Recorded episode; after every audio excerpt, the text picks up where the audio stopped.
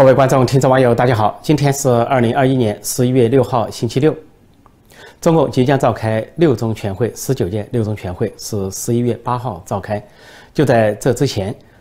发布一个消息，说宣布对公安部副部长孙立军啊进入批捕阶段，就批准逮捕，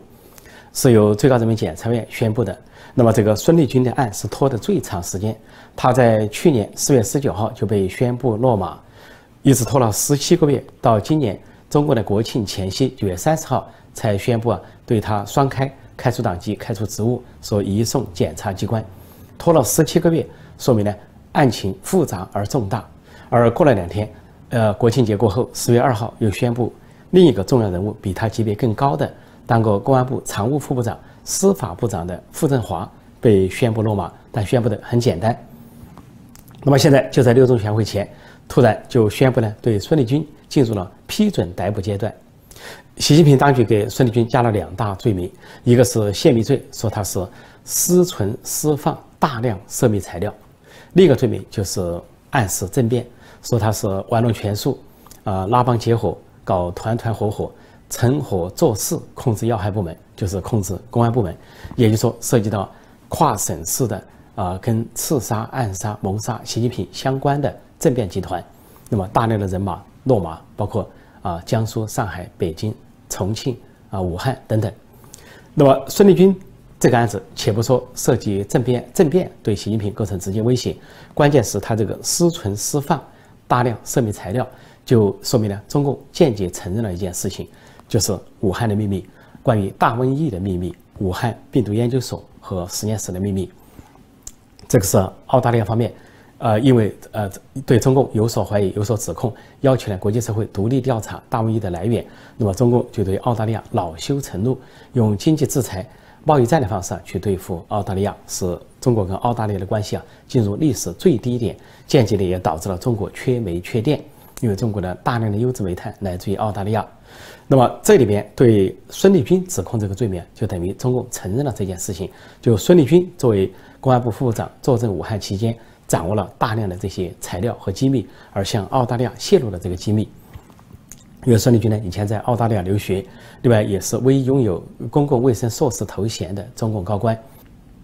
习近平当局选择在十九届六中全会召开前高调公布对孙立军的批准逮捕，实际上有震慑党内政敌的意味，就是对反西势力或者所有啊企图发动政变或者。要行这个暗杀、谋杀、刺杀行动的一个警告，一个震震慑，意思就是说，他破获了这个暗杀集团，包括啊孙立军和傅政华，还有很多的啊公安系统、国安系统、政法系统的这个政变集团都已经被习近平所破获。如果其他人还有所举动、有所异动的话，习近平和习家军就显示啊，他们也有能力去挫败相关的阴谋。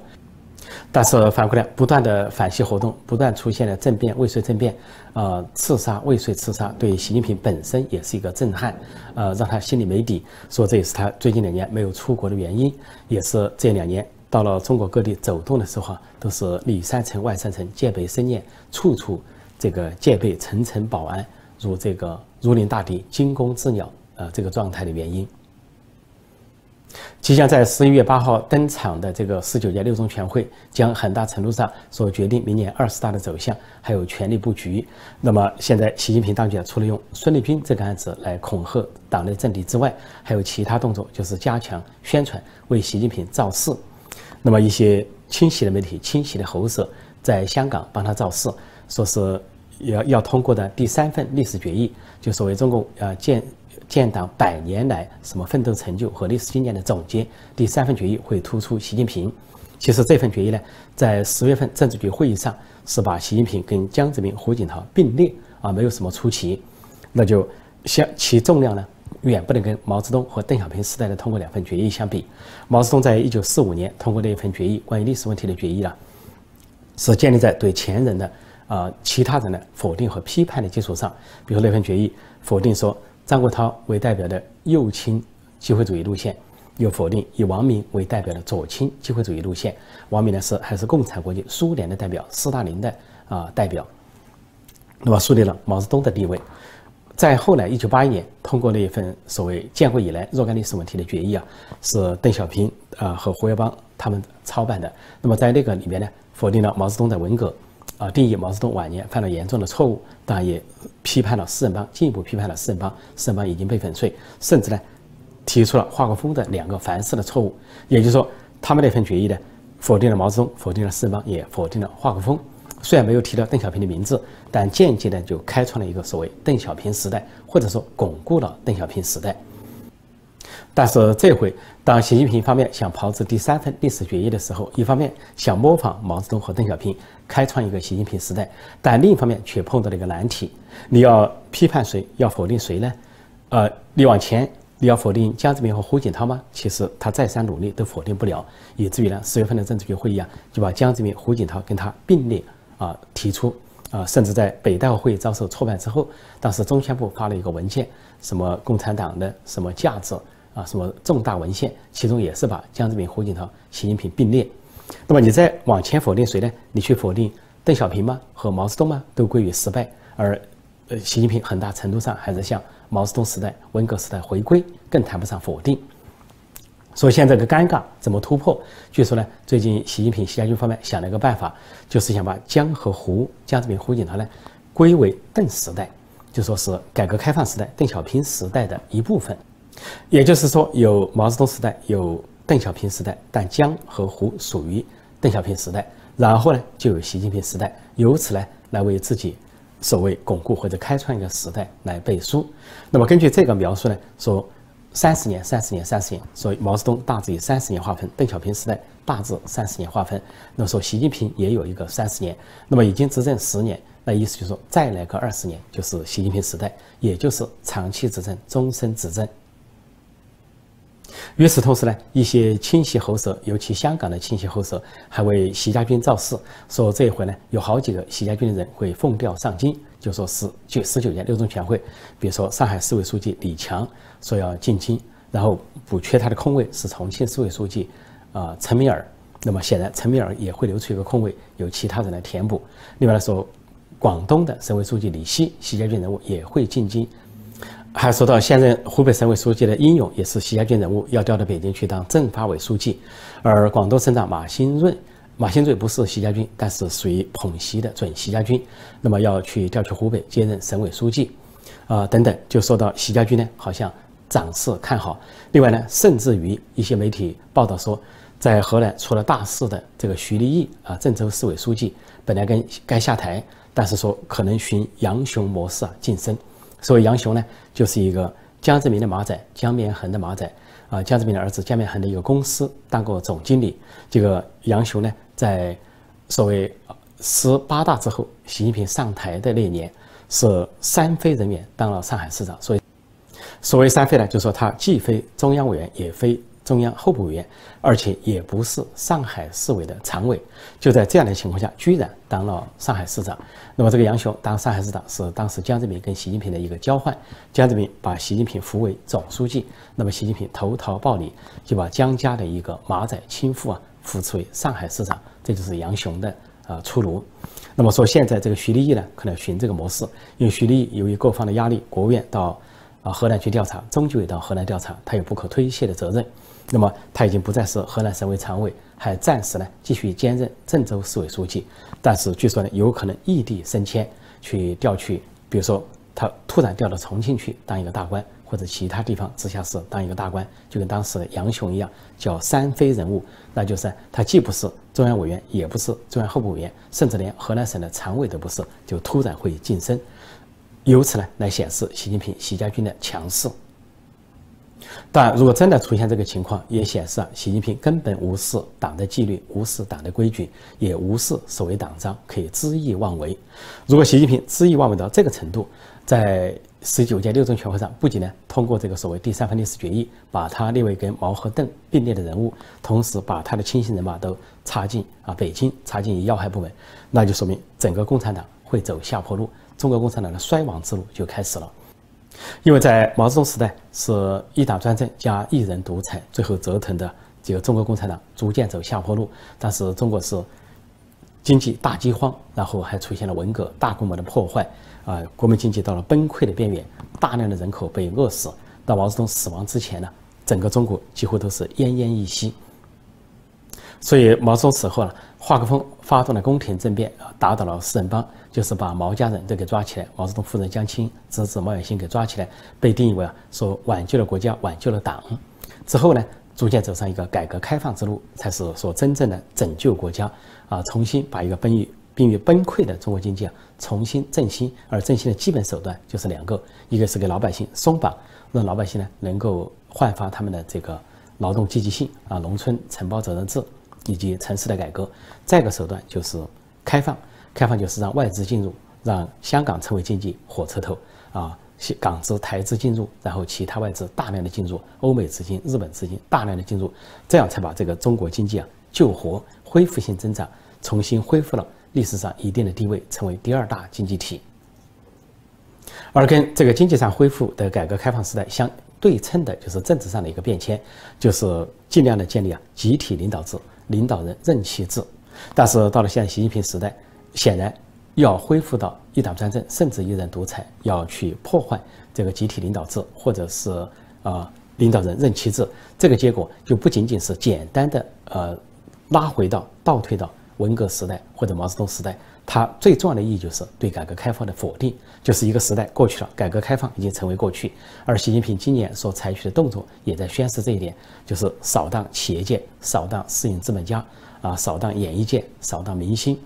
不容忍富豪，不容忍这个民间的名人或者是明星、网红等等，那只能让一个人有名，一个人红，那就是习近平。就像毛泽东时代说的是，啊，什么太阳最红，毛泽东最亲。那么将来会说，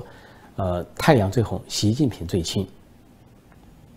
如果习近平硬要套毛泽东，硬要去重复文革时代，那是文革二点零版；毛泽东二点零版，那是东施效颦、邯郸学步。这个重复呢，它至少带来三个危险。第一个危险就可能发动战争，就是习近平叫嚣的台海战争，或者南海制造的紧张，还有中印战争都可能爆发。那么第二个危险就是中国经济的败退。因为习近平的经济路线就是所谓党管经济，就是扼杀市场经济，回到计划经济，甚至呢搞闭关锁国，啊，重新呢拒绝开放，回到闭关锁国的老路。说这条老路已经证明是中国经济啊衰亡之路。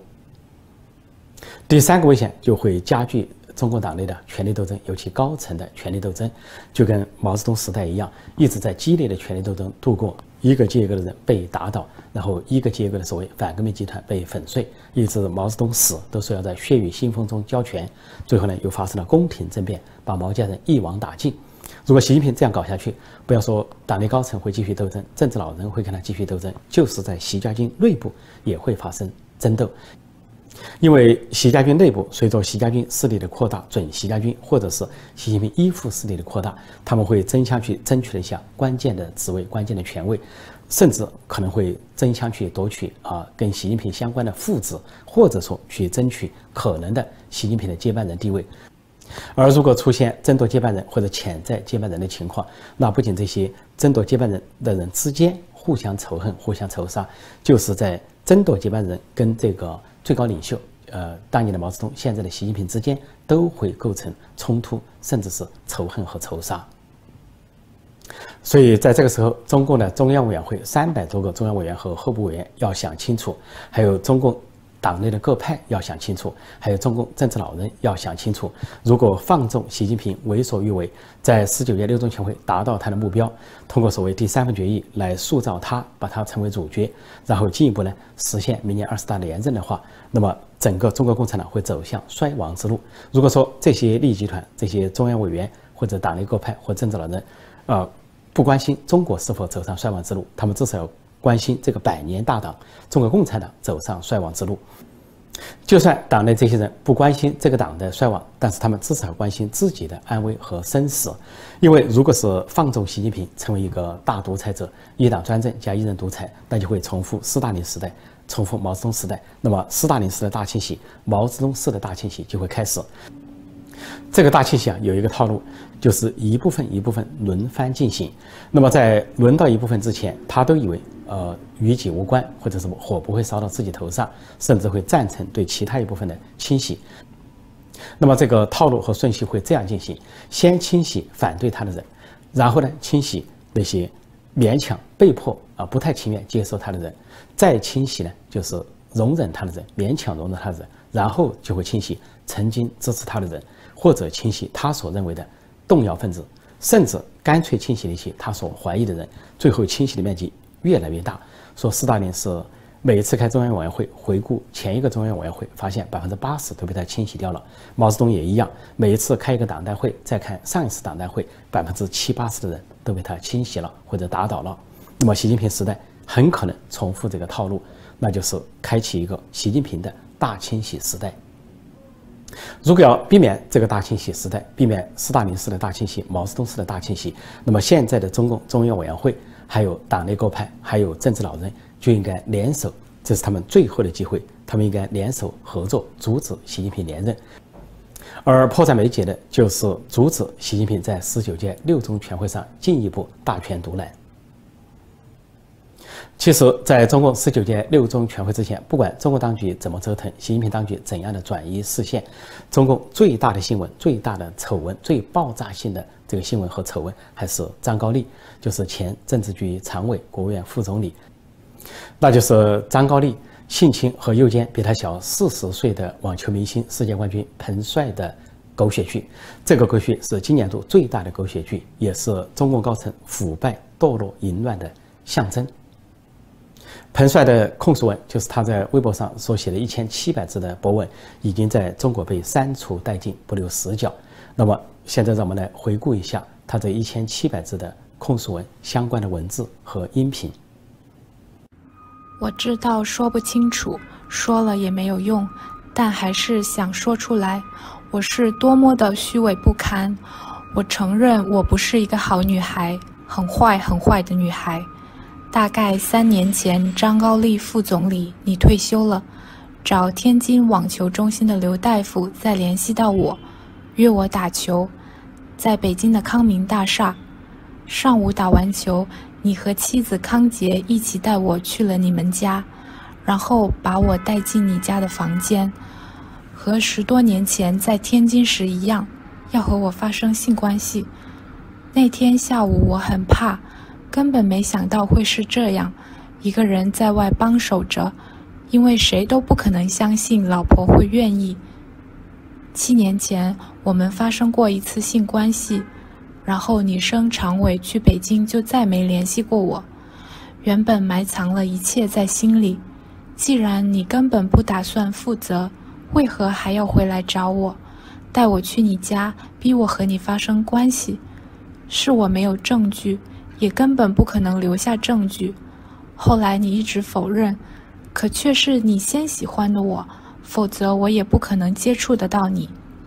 那天下午，我原本没有同意。一直哭，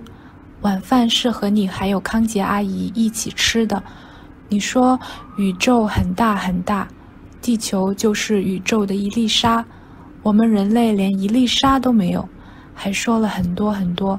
就是让我放下思想包袱。晚饭后我也并不愿意，你说恨我，又说你这七年从未忘记过我，会对我好等等。我又怕又慌，带着七年前对你的情感同意了。是的，就是我们发生性关系了。感情这东西很复杂，说不清。从那日后，我再次打开了对你的爱。后来与你相处的日子里，单从你人相处，你是一个很好很好的人，对我也很好。我们从近代历史聊到远古时代。你同我讲万物的知识，再谈到经济哲学，聊不完的话题。一起下棋、唱歌、打乒乓球、桌球，包括网球，我们永远可以打得不亦乐乎。性格是那么的合得来，好像一切都很搭。自小离家早，内心极度缺爱。面对发生这一切，我从不认为我是一个好女孩。我恨我自己，恨我为什么要来到这个世界。经历这一劫，你同我说你爱我，很爱很爱，来生希望在你二十岁、我十八岁时我们就遇见。你说你很孤独，一个人很可怜，我们有聊不完的天，讲不完的话。你说你这个位置没有办法离婚，如果你在山东时认识，还可以离婚，可是现在没有办法。我想过默默无闻就这样陪着你，开始还好，可是日子久了，慢慢的变了，太多的不公与侮辱。每次你让我去背着你，你妻子对我说过多少难听侮辱的话，各种冷嘲热讽。我说喜欢吃鸭舌，康姐阿姨会冲着我说：“姨姨真恶心。”冬天北京雾霾，我说有时候空气不太好。康姐阿姨会对我说：“那是你们郊区，我们这儿没感觉。”等等，诸如此类的话说了很多很多。你在的时候，他不这样说，好像和我们一样，两个人相处时是一个样。有旁人时，你对我又是一个样。我同你说过这些话，听多了心里特别难受、委屈。从认识你第一天到现在，没用过你一分钱，更没通过。你去谋过任何利益或者好处，可名分这东西真重要。这一切我活该，自取其辱。从头到尾，你都是一直让我和你保持一切。从头到尾，你都是让我保密和你的一切关系，更不可以告诉我妈和你有男女关系，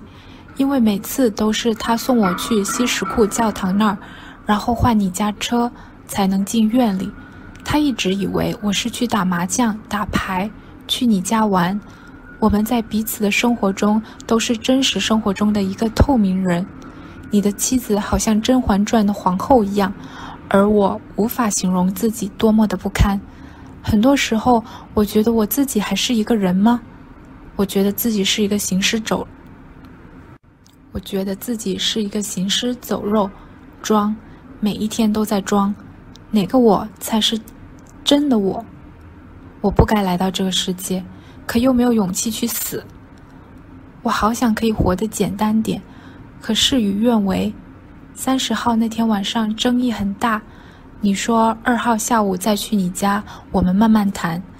今天中午打电话来说有事再联系，推脱一切，借口说改天再联系。就这样和七年前一样。消失了，玩完想不要就不要了。你说我们之间没有任何交易，是，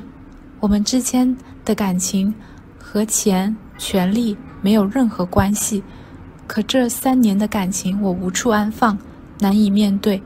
你总怕我带什么录音器留下证据什么的。是的，除我以外，我没留下证据证明，没有录音，没有录像，只有被扭曲的我。真实的经历，我知道，对于您位高权重的张高丽副总理来说，你说过你不怕，但即使是以卵击石、飞蛾扑火、自取灭亡的我，也会说出和你的事实。以你的智商谋略，你一定否认或者可以反扣给我。你可以如此玩世不恭，你总说希望你母亲在天可以保佑你。我是一个坏女孩，我不配为人母。你为人父，也有儿有女。我问过你，就算是你的养女，你会逼她这么做吗？你今生做的这一切，日后心安理得的去面对你的母亲吗？我们都很道貌岸然。